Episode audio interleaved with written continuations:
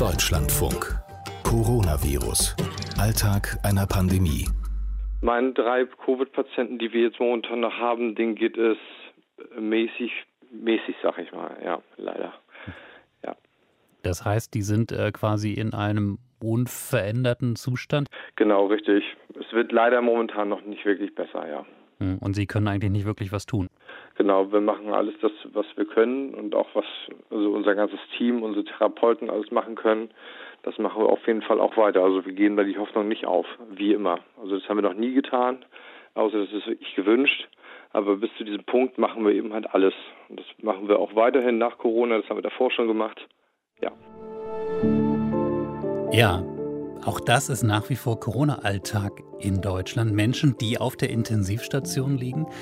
Markus Heinrich, der hat mich heute in diese Realität wieder reingeschubst mit seinen Beschreibungen, mit seinen Worten. Markus Heinrich, Krankenpfleger am Asklepios Klinikum in Hamburg.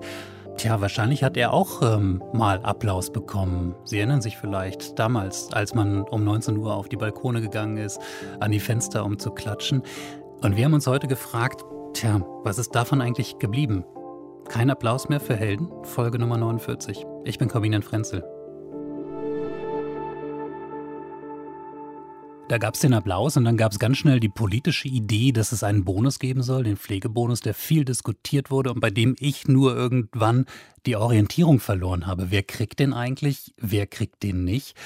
Und deswegen habe ich auch heute bei meinem ersten Gespräch mit Jana Langer, Krankenschwester in Süddeutschland und auch Personalrätin in ihrem Krankenhaus, Sie erstmal gefragt, haben Sie einen Bonus bekommen? Da bin ich gerade äh, dabei, etwas zu schreiben dazu. Nein, der ist nicht angekommen, weil ähm, der, äh, also bundesweit ist es ja äh, in Anführungsstrichen nur äh, der Altenpflege zugestanden, der ambulanten Pflege. Und die äh, Pflegekräfte aus den Kliniken sind davon bundesweit völlig ausgenommen. Äh, ja, ist halt so. Es gibt ein paar Kliniken, die es trotzdem ausbezahlt haben. Also nicht in voller Höhe von diesen 1500 Euro. Die mussten halt kleinere Beträge nehmen, weil die das äh, einfach aus eigener Tasche auch zahlen. Da gibt es keine Zuschüsse. Und Bayern hat ja einen völligen Sonderweg gemacht. Die haben das an alle Pflegekräfte ausbezahlt. Das musste man beantragen. Okay, und äh, eine Freundin von mir hat es auch schon gekriegt. Die arbeitet in Bayern. Aber in Ihrem Krankenhaus ist das jetzt nicht vorgesehen? Nein, da fehlen die finanziellen Mittel. Hm. Und das heißt, Sie haben sich jetzt gerade hingesetzt, ähm, haben, Sie haben gerade gesagt, Sie, Sie schreiben was dazu. Das heißt, das ist nur eine Art Protestnote, wo Sie sagen, das kann so nicht sein? Ja, eine Protestnote haben wir geschrieben zur Gesundheitsministerkonferenz, die ja ausgefallen ist am 17. Da haben wir so eine Art E-Mail-Protest gemacht von Aktiven äh, unseres Standorts hier. Und ich schreibe gerade ein Newsletter für meine Belegschaft hier, die ich so informieren möchte. Hm. Über diesen Brief und über den Bonus und so. Wie groß ist denn da die Frustration, die Sie da so erleben? Es ist so ein bisschen zwiegespalten. Also der Frust an sich ist sehr, sehr groß. Es wurde ja groß angekündigt und jetzt haben wir halt nichts. Also jetzt kriegen wir halt nichts. Noch nicht mal mehr mit irgendeiner Begründung. Also äh, wenn Sie wenigstens eine Begründung liefern könnten, könnte man auf die Begründung sauer sein. So ist es einfach so ist halt so. Das ist so ein bisschen komisch. Auf der anderen Seite sagen viele, uns wäre es im Prinzip lieber, wenn wir diese Anerkennung regelmäßig kriegen, nicht nur einmalig ausbezahlt. Ja. Für viele ist es, das habe ich lange Zeit auch so gesehen, so ein bisschen so eine Art äh, Schweigegeld oder Schmerzensgeld. Wie erleben Sie das denn ähm, so insgesamt? Wir hatten ja am Anfang äh, der Pandemie in Deutschland, also als alle ganz besorgt waren und, und viele Sorgen ähm, ähm, ja, präsent waren bei Menschen, ja, die, die große Anerkennung auch für Ihren Beruf, für Sie und Ihre Kolleginnen und Kollegen. Ähm, also da wurde von Helden gesprochen, da wurde geklatscht auf äh, Balkonen und an offenen Fenstern. Wie, wie ist denn der Heldenstatus heute? Wie sehr fühlt sich das noch so an für Sie? Also das hat sich von Anfang an eigentlich nicht so angefühlt, diese ähm, Klatscherei per se. Also ich fand es ein bisschen äh, herabwürdigend. Also es ist schon schön, wenn die Menschen einem was zurückgeben. Aber äh, für mich war von Anfang an klar, dass es jetzt nichts, was lange anhält. Das Problem war, am Anfang haben die Leute noch nicht selber gespürt, dass sie von dieser Pandemie behelligt werden. Insofern waren diejenigen, die also für sie direkt an der Front in Anführungsstrichen gearbeitet haben, erstmal Helden. Jetzt trifft es aber mittlerweile jeden. Wirtschaftliche Folgen, ja, also hier im Süden sind einige große Firmen, die jetzt von Entlassungen sprechen und jetzt, die kriegen jetzt Angst. Jetzt sind sie selber betroffen. Da kann jetzt auch kein Held mehr was tun. Haben Sie das denn auch im Krankenhaus selbst bei Ihrer Arbeit bemerkt? Also, dass es da so eine Phase gab, wo es mehr Zuspruch gab, mehr Anerkennung, auch mehr, mehr freundliche, lobende Worte eine Zeit lang. Und wie ist das jetzt? Naja, ich arbeite an einem Standort, wo lobende Worte eher spärlich vergeben werden auch so ein schwäbisches et geschimpft ist schon gelobt Spruch. Also nicht geschimpft ist gelobt genug quasi. Aber hm, wir haben einfach unsere Aufgabe gemacht und da war nicht so viel Platz für Lob. Es gab ja auch so einen netten Ausspruch, ich glaube im hessischen Landtag war das, da ging es auch um die Bezahlung der Pflegekräfte. Und da hat ein CDU-Mitglied reingeworfen, dass es immer noch besser als Hartz IV ist. Tja, wenn das der Maßstab ist, ne? der Vergleich. Mhm. Ja, also so viel zum Thema Wertschätzung.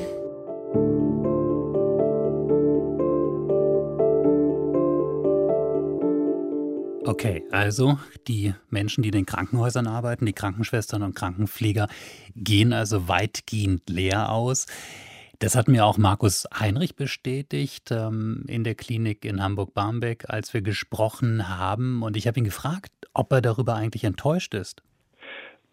Ähm, bisschen, ja, natürlich ist es für die Kollegen aus der Altenpflege natürlich auch eine Anerkennung, weil die natürlich auch weniger Geld verdienen. Natürlich ist es schade, dass man da differenziert jetzt zwischen Krankenpflege äh, Altenpflege und natürlich auch anderen Berufen, die bei Corona mehr gearbeitet haben, sage ich jetzt mal. Äh, das ist schade, weil die Politik hat gerade jetzt ähm, im Januar erst das neue Krankenpflegegesetz auf den Weg gebracht, dass eben halt Krankenpflege und Altenpflege und Kinderkrankenpflege alle zusammengelegt werden und eine generalisierte Ausbildung stattfindet und dass man sich im letzten Part eben halt für eins der drei eben entscheidet, so wie es in Europa überall mittlerweile oder schon lange der Fall ist. Und deswegen ist es schade, dass man jetzt eben halt nochmal so konkret eben halt differenziert zwischen den beiden. Hm. Gab es denn irgendeine andere Form der ja, wirklich sozusagen messbaren Anerkennung, die Sie bekommen haben, möglicherweise auch direkt von Ihrer Klinik? Nee, nee, die gab es leider nicht, nein. Okay. Hätten Sie das erwartet?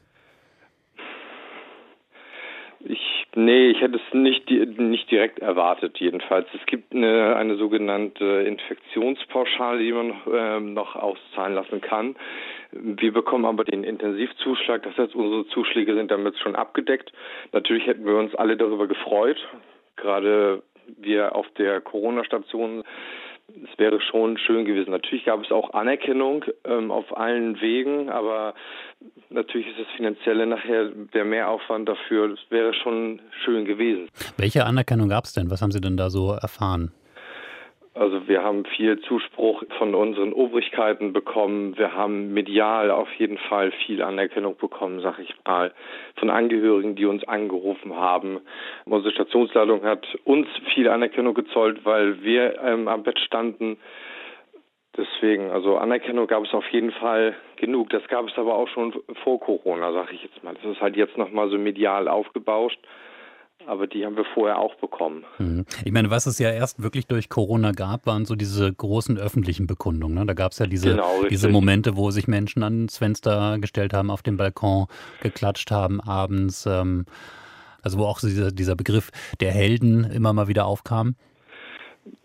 Natürlich habe ich mich darüber gefreut, weil wer freut sich nicht über ein bisschen, ein bisschen Anerkennung. Natürlich, ich fand es aber auch ein bisschen ja, durch Social Media halt auch sehr aufgebauscht und ja, ich habe das nach ein paar Tagen hat es mich auch genervt, weil wir machen das äh, Ganze ja auch schon ein bisschen länger. Die Pflege hat schon sehr, sehr oft um Hilfe geschrien. Das hat auch keinen interessiert, da hat auch keiner für uns geklatscht. Und jetzt durch Covid wird für uns geklatscht, ähm, weil jetzt mal in dieser Zeit Hilfe gebraucht wird und jetzt die Pflege in den Vordergrund gerückt wurde, so, ihr seid da, ihr seid unsere Helden, ja, das ist jetzt aber nach einem halben Jahr wahrscheinlich oder das hört ja jetzt auch schon auf. ähm, ist das ganze Thema auch wieder vergessen und dann hat man mal geklatscht und mal seine Solidarität bezeugt und dann, dann reicht es aber auch. Aber mhm. es braucht halt was Langfristiges. Ja, Sie, Sie sagen gerade, das hört jetzt schon auf. Also spüren Sie das? Ja, also dass Sie da wieder zurück in dem alten Normal sind, was auch so diese Anerkennung angeht? Also von dem Klatschen her auf jeden Fall. Also Anerkennung haben wir immer in unserem Beruf bekommen. Also ich kenne wenige Kollegen, die mal sagen, man kriegt hier keine Anerkennung. Es sind immer, wenn wir Angehörige auf den Stationen haben, habe ich das nie erlebt, dass jemand gesagt hat, dass ich einen schlechten Job mache oder dass er das als niedrig ansieht oder so. Es ist egal, durch alle sozialen Schichten, durch alle Ländergruppen durch, gab es immer Anerkennung.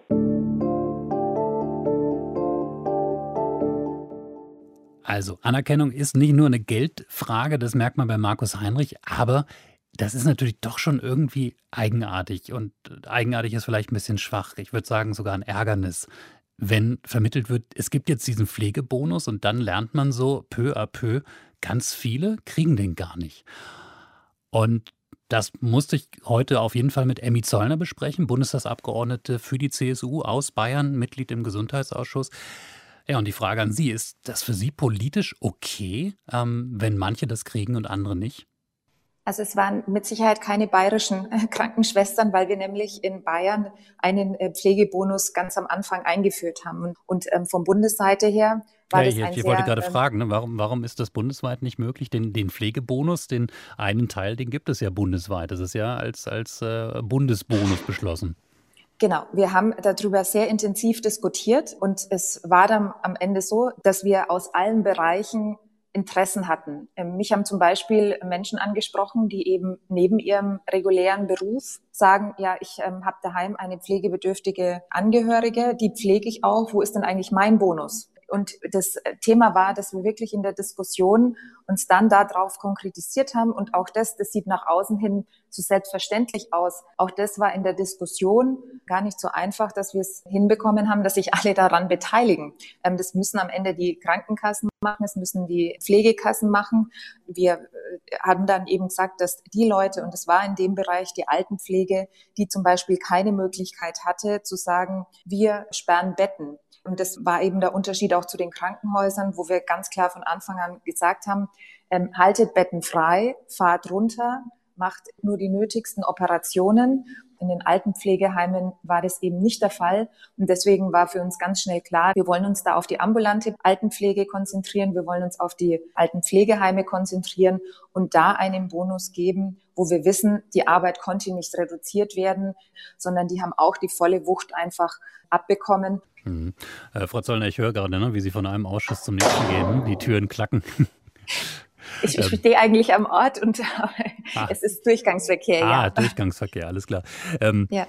Frau Zollner, es gab ja diesen Moment, das haben wir ja alle gesehen und, äh, und auch viele haben auch mitgemacht ähm, äh, in der Hochphase der, der Corona-Pandemie ähm, im März und April, als geklatscht wurde, als sich Menschen auf die Balkone gestellt haben. Also große Anerkennung für die Pflegekräfte in Deutschland.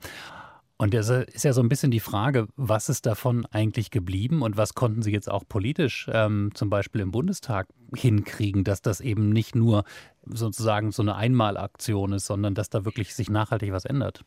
Also für mich war die Pflege immer wichtig und an oberster Stelle, also von der Thematik her. Deswegen, ähm, ich habe jetzt keine Corona-Krise dazu gebraucht und auch die Kollegen in der Koalition haben jetzt keine Corona-Krise dazu gebraucht, dass wir sagen, für uns ist die Pflege entscheidend. Das ist mit die wertvollste Arbeit, die in unserem Land einfach geleistet wird.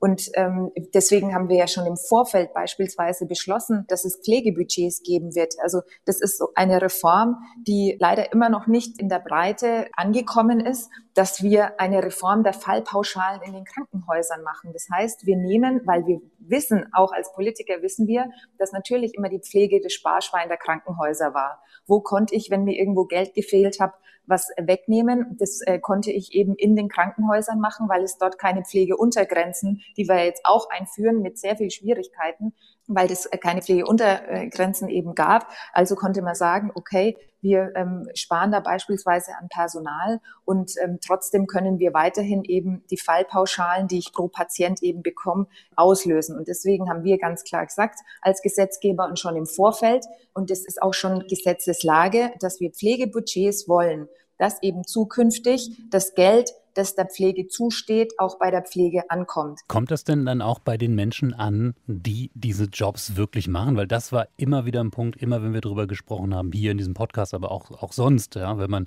mit Pflegekräften in Deutschland spricht, hört man immer, die Bezahlung ist ein Problem ähm, und die Anerkennung, die eben darüber kommt. Wird sich denn da was ändern? Ja, da wird sich in jedem Fall was ändern. Natürlich haben wir Tarifverhandlungen, aber zum Beispiel war es in der Vergangenheit so, dass wenn die Tarifpartner verhandelt haben miteinander, dann wurde jede Tarifsteigerung musste ja auch vom Krankenhaus refinanziert werden. Und das kann man sich praktisch ganz einfach runtergebrochen so vorstellen, dass diese Tarifsteigerungen an anderer Stelle zurückgeholt werden mussten. Und dann konnte es im schlimmsten Fall eben dazu führen, dass zwar das Personal mehr Geld bekommen hat, aber gleichzeitig wurde eben an Köpfen eingespart. Und auch das ist was, was jetzt gelöst ist. Wir haben nämlich ins Gesetz reingeschrieben, dass eben die Tarifsteigerungen vollumfänglich refinanziert werden. Wichtig ist natürlich weiterhin, dass die Arbeitsbedingungen einfach passen und wir dürfen da nicht nachlassen. Und das äh, Vertrauen kämpfen wir uns Stück für Stück zurück. Das ist zumindest mein Plan. Und, und so geht's. Also das ist durch die Bank ist es schon die Erfahrung, dass wir natürlich sagen, wir wollen nämlich, dass die Pflege auch spürt, dass wir sie natürlich wertschätzen und dass wir auch wollen, dass sie gut bezahlt werden. Und dafür sind diese weiteren Maßnahmen auch ergriffen worden. Das war Folge 49, Coronavirus, Alltag einer Pandemie, unser Podcast. Und wenn Sie uns regelmäßig zuhören, wissen Sie, was jetzt kommt. DLF Audiothek, unsere App, da kriegen Sie es kostenlos und natürlich überall da, wo Sie Podcasts kriegen.